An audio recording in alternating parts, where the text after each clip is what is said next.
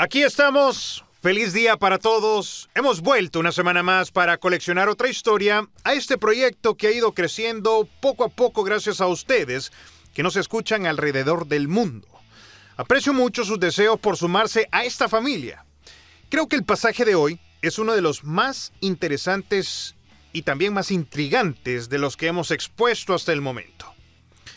Al investigar más sobre el tema que vamos a platicar, me interesé de una manera bastante significativa, al punto de querer compartirles inmediatamente este relato a través de este medio. En minutos, amigos, hablaremos de Lutz Eigendorf, el jugador que fue asesinado por su propio país.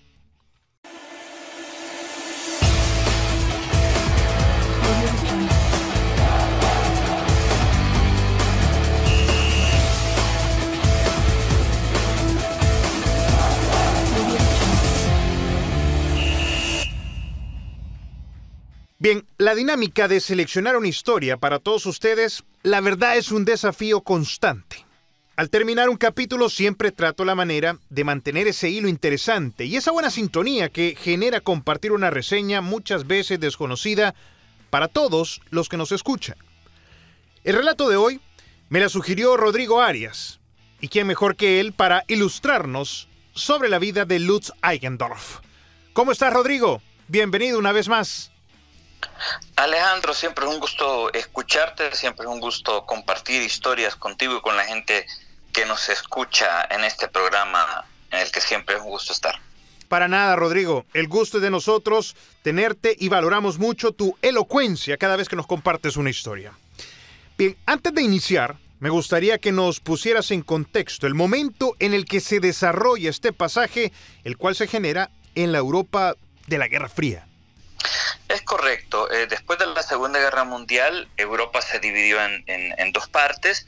La que, la que era dominada por los aliados, eh, por Inglaterra, Francia, donde básicamente los países eh, se les dejó iniciar, iniciar una nueva etapa por sí mismos y la otra que era la que quedó en el dominio de la Unión Soviética. En ese sentido, esos países eh, de la cortina de acero, como se le llamaba, Polonia, Rumania, Bulgaria, es la ex Yugoslavia, ex Checoslovaquia, y obviamente la República Democrática Alemana, que era la parte alemana en, manos de la Unión Soviética, eh, también eh, tuvo ese, ese tipo de reglas, ese tipo de, de gobierno que distaba mucho de lo que era Occidente. Bien, como podemos escuchar, era un momento conflictivo de acuerdo a la idea de cada país. Alemania se dividía en la República Federal y República Democrática. Hablemos cuándo y dónde nació Eigendorf, Rodrigo. Eigendorf nació ya en la República Democrática Alemana, en Brandenburgo, el 16 de julio de 1956. Eh, no estaba dividido todavía eh, las dos Alemanias por aquel famoso, el infame muro de Berlín, pero sí, definitivamente ya eran dos realidades las que vivían estos países y dos realidades sus federaciones deportivas. Ahora pasemos al momento de su incursión al fútbol. ¿Cómo fue su etapa de formación? Él desde, los, desde su adolescencia, su temprana adolescencia, mostró eh, un gran talento, era un volante, y a los 13 años se enlistó en el Dinamo de Berlín, que era eh, un, un equipo básicamente formado, inventado por eh, un ministro, por el ministro de Seguridad de la República Democrática Alemana llamada Erich, llamado Erich Milke. Milke además era el líder de la Stasi, que vamos a hablar de la Stasi un poco más adelante. Y el Dinamo de Berlín era un equipo eh, que tenía todo el apoyo del aparato estatal para sobresalir. Y Eigendorf fue seleccionado desde muy temprano para las divisiones juveniles y fue creciendo en este equipo Dinamo de Berlín. Una vez cumpliendo la mayoría de edad, Eigendorf da un paso enorme al incorporarse a la policía y posteriormente al club donde debutó como profesional.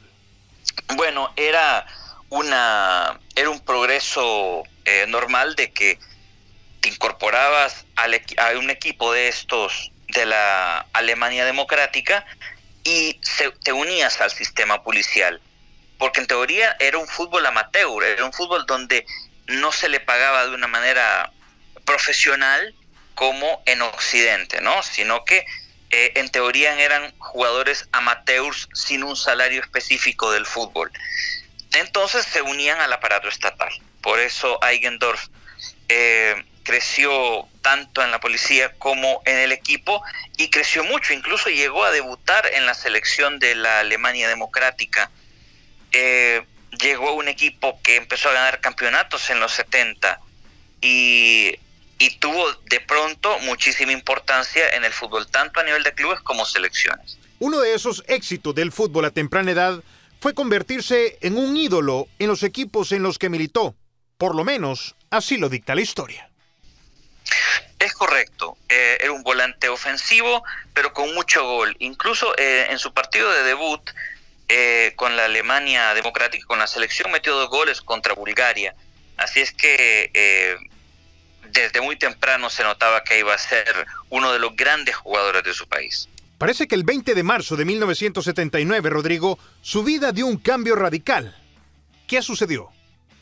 Los equipos de la Alemania Democrática salían muy poco y quizá la única forma en que ellos viajaran a otros países, sobre todo aquellos que estaban detrás de la, de la cortina de acero, era a través de las copas europeas o a través de amistosos. Eh, el, en marzo de 1979, el Dinamo de Berlín jugó un amistoso con el Kaiserslautern en la ciudad de Kaiserslautern, en, en la Alemania Occidental. Ganó el Kaiserslautern 4-1 pero eh, la delegación del Dinamo de Berlín, que estaba a cargo de Erich Milke, eh, de repente se dieron cuenta que al regresar le faltaba un hombre. Y este era Eigendorf. El equipo después del partido había sido llevado a un centro comercial y Eigendorf de repente se mezcló en la multitud, se subió a un taxi y no volvió atrás y se quedó, se perdió de su delegación, eh, no lo volvieron a ver y había huido, había huido tanto de su de la, de la concentración del equipo como de la antigua Alemania democrática. ¿Tomó la UEFA alguna medida luego de este escándalo de Eco Mundial? Sí, eh, el, uh, el, equipo Kaiserslautern había quedado impresionado con Eigendorf y le ofrecieron un puesto. Eh, el Kaiserslautern intentó pagar la transferencia al Dinamo de Berlín para que su, su ficha de parte de la FIFA, de la UEFA, fuera efectiva.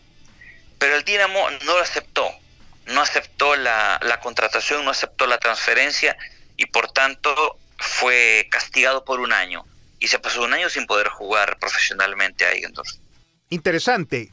Pero ¿cómo tomó esta decisión la Alemania comunista de desertar y quedarse en la Alemania federal?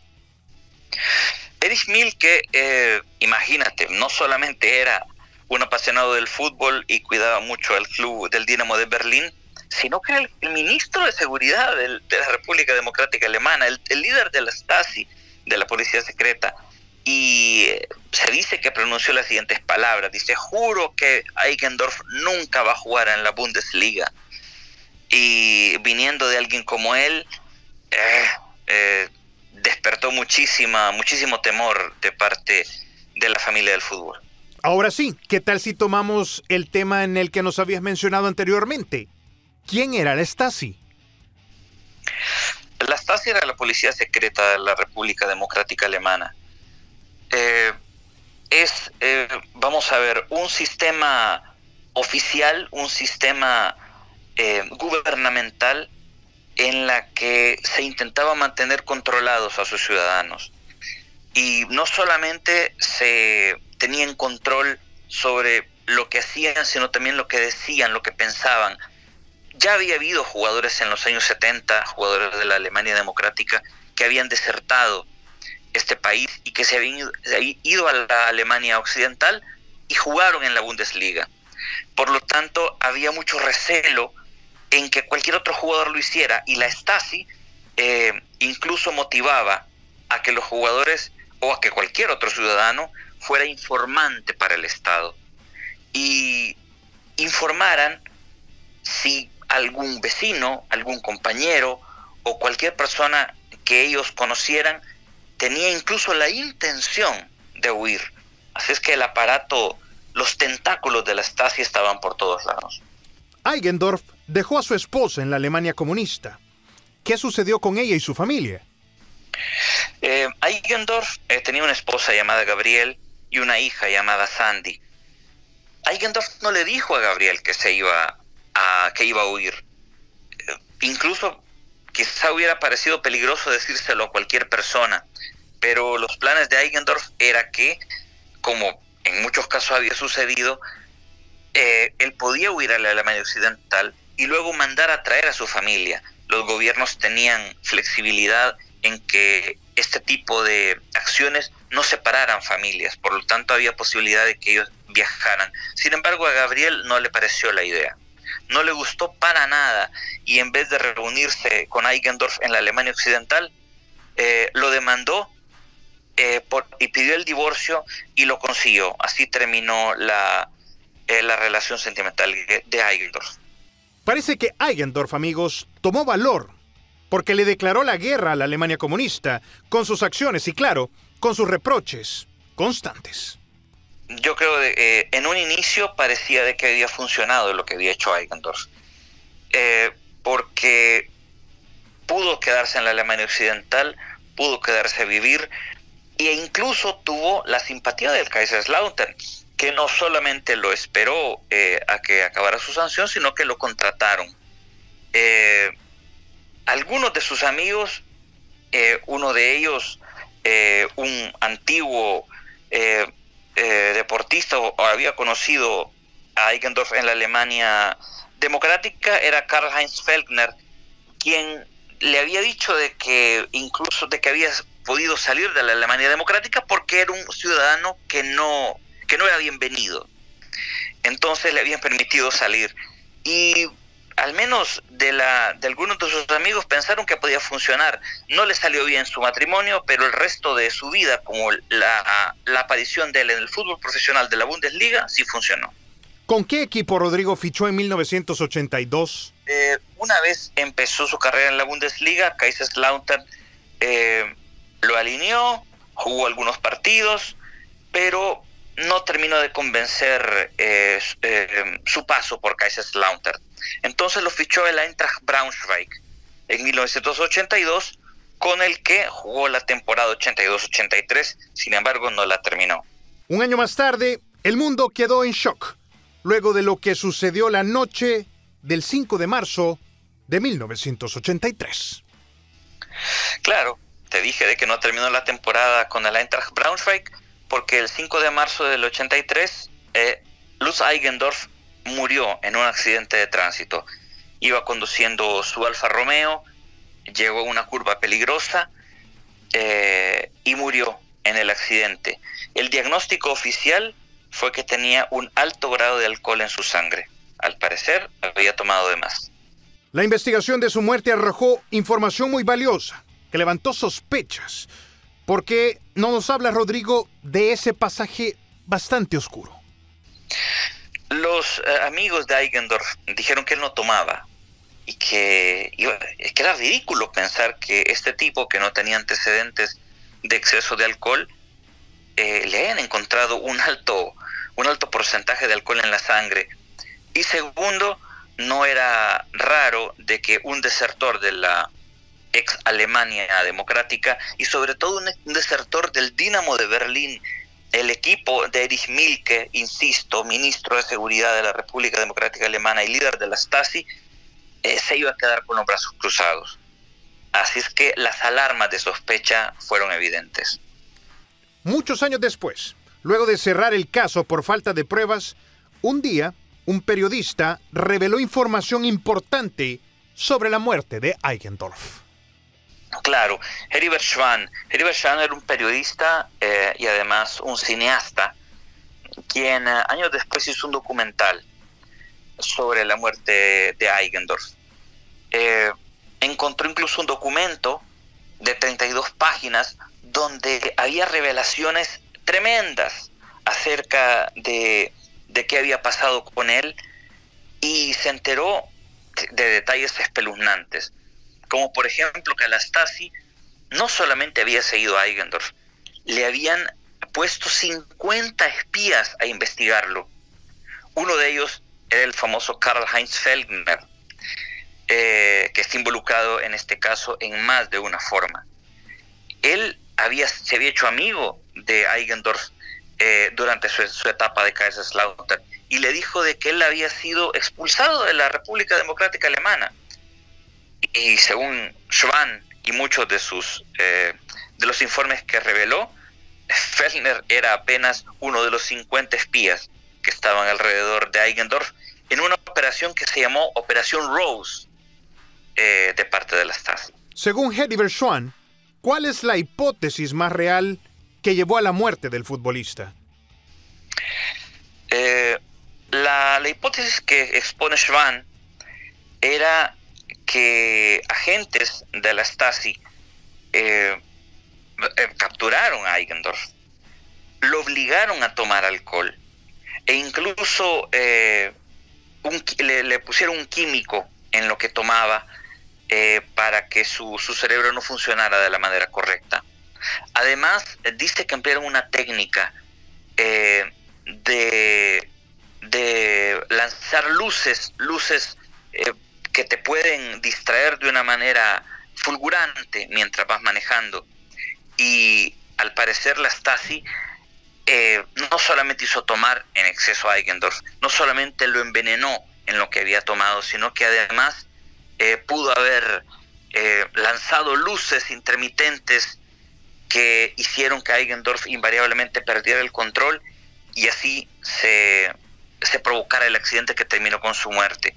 Los informes de la Stasi son increíbles. Eh, incluso, aparte de ese, de, de, su, de su asesinato planeado, eh, se dice de que estos habían enviado a, hombres expertos en, en, seducir mujeres para que sedujeran a la esposa de Eigendorf. Uno de ellos incluso se casó con Gabriel. Uno de ellos incluso tuvo, eh, tuvo éxito en, en, su, en su misión de, enamorarla y se terminó casando y adoptó a la hija de Eigendorf. Otro de los Romeos, como así se llamaban, era el famoso Karl Heinz Feldner, el que dijimos de que primero se hizo amigo de él, luego, luego eh, se reveló que era uno de los espías. Eh, este además eh, fue parte clave de la investigación porque fue arrestado muchos años después por un, por un robo a un, a un pequeño, a una pequeña estación de venta de comida y en la cárcel él confesó que la Stasi lo había contratado y que su misión era matar a Eigendorf.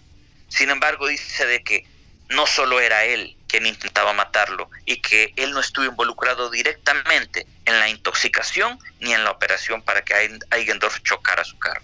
Es increíble, pero es parte de la historia saber que Alemania tiene este tipo de historias ocultas. Es increíble. El, la Alemania democrática fue un país eh, con un éxito deportivo incalculable. Eh, si tú revisas los medalleros de los Juegos Olímpicos de los años 70 y los años 80, República Democrática Alemana era quizás solo debajo de la Unión Soviética y Estados Unidos. Tenían muchísimos medallistas, sin embargo en el fútbol eh, tenían sus recelos porque era muy impredecible. Eh, y oficialmente no tenía todo el apoyo al fútbol que tenían otros deportes. Pero hombres como Erich Milke, eh, tan poderosos y tan fanáticos del fútbol, sí se involucraron y cuando se involucraron lo hicieron de una manera eh, muy oscura, a pesar que, a pesar que bueno, que su, su Dinamo Berlín ganó campeonatos, eh, le fue bien en la cancha, pero fuera de la cancha y con el sistema de espionaje que tenían, a un traidor, lamentablemente, eh, tenía sus días contados, Eigendorf. Rodrigo, muchísimas gracias por la sugerencia. Estoy seguro que las personas que nos han seguido a través de este relato y que nos han escuchado aprecian en gran medida este tipo de historias. Siempre es un placer disfrutar de este tipo de relatos.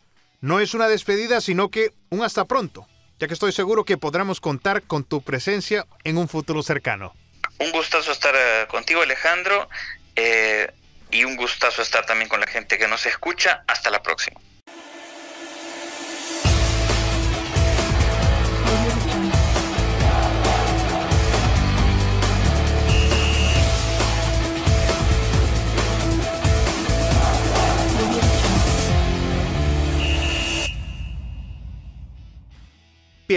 A pesar de que esos días han quedado en el pasado, muchos relatos han quedado en el olvido y podcast como este retoma esos pasajes para observarlos desde un punto de vista de interés netamente periodístico. En definitiva, las historias de ese muro y de esa filosofía política muchas veces resulta conveniente recordar simplemente para que no se repitan, ya que colocar barreras nunca fue, ni será, una buena solución. Bien, llegó el momento de darles las gracias a todos ustedes. Desde ya los invito para que la próxima semana estén pendientes de compartir con este servidor un nuevo relato de un atleta, un momento o una etapa curiosa del deporte que nos recuerdan que así se forjan las leyendas, amigos. Entre la realidad y la imaginación. Abrazo de gol para todos. Hasta la próxima.